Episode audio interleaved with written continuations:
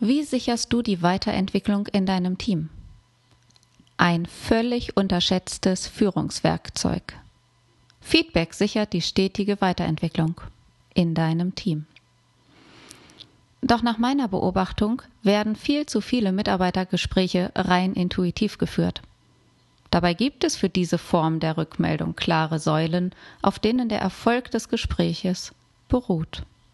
Du willst ja schließlich auch den gewünschten Effekt erzielen.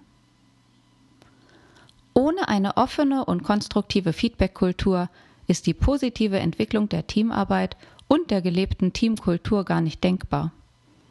Deshalb möchte ich heute mit dir darüber sprechen, welche Punkte für eine gesunde Feedback-Kultur wichtig sind, wie ein gutes Feedback aufgebaut ist, auf welche Regeln du achten kannst und auch ein bisschen, wie das 360-Grad-Feedback wirkt. Ein gelungenes Feedback ist dafür da, das Verhalten zu steuern und auch zu kontrollieren. Wenn du Feedback gibst, erhält dein Mitarbeiter wertvolle Hinweise darauf, wie sein Unterhalten auf dich oder aufs Team wirkt und wie auch sein Verhalten das gewünschte Ziel erreichen kann oder auch verfehlt.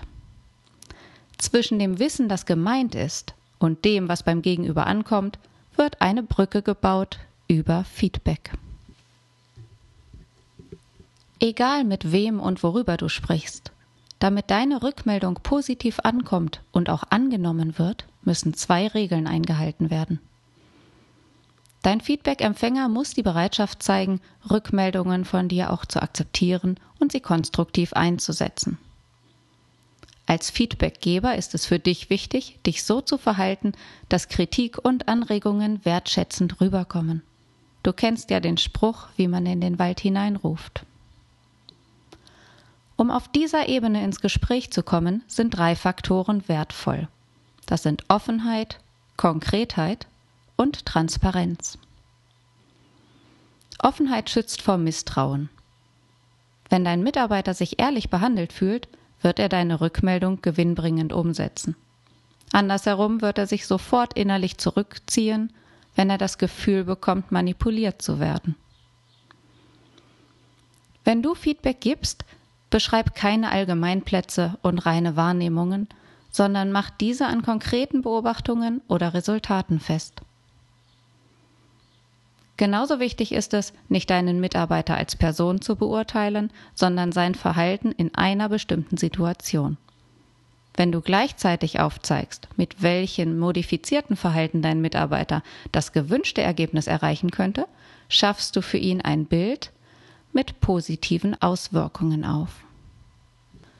Weil im Grunde genommen jeder positiv auffallen möchte, steigerst du mit diesem positiven Bild die Motivation deines Mitarbeiters, sein Verhalten anzupassen.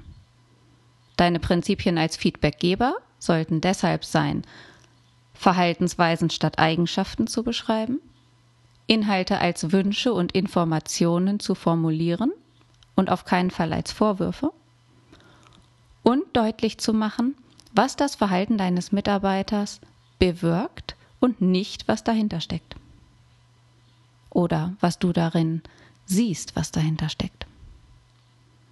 Wenn du diese Kriterien selbst umsetzen kannst, wird es dir auch leichter fallen, umgekehrt das 360-Grad-Feedback deiner Mitarbeiter anzunehmen. Als Gesprächsebene ist immer eine wohlwollende Atmosphäre wichtig, in der beide oder alle Gesprächsteilnehmer das Feedback als Hilfestellung sehen.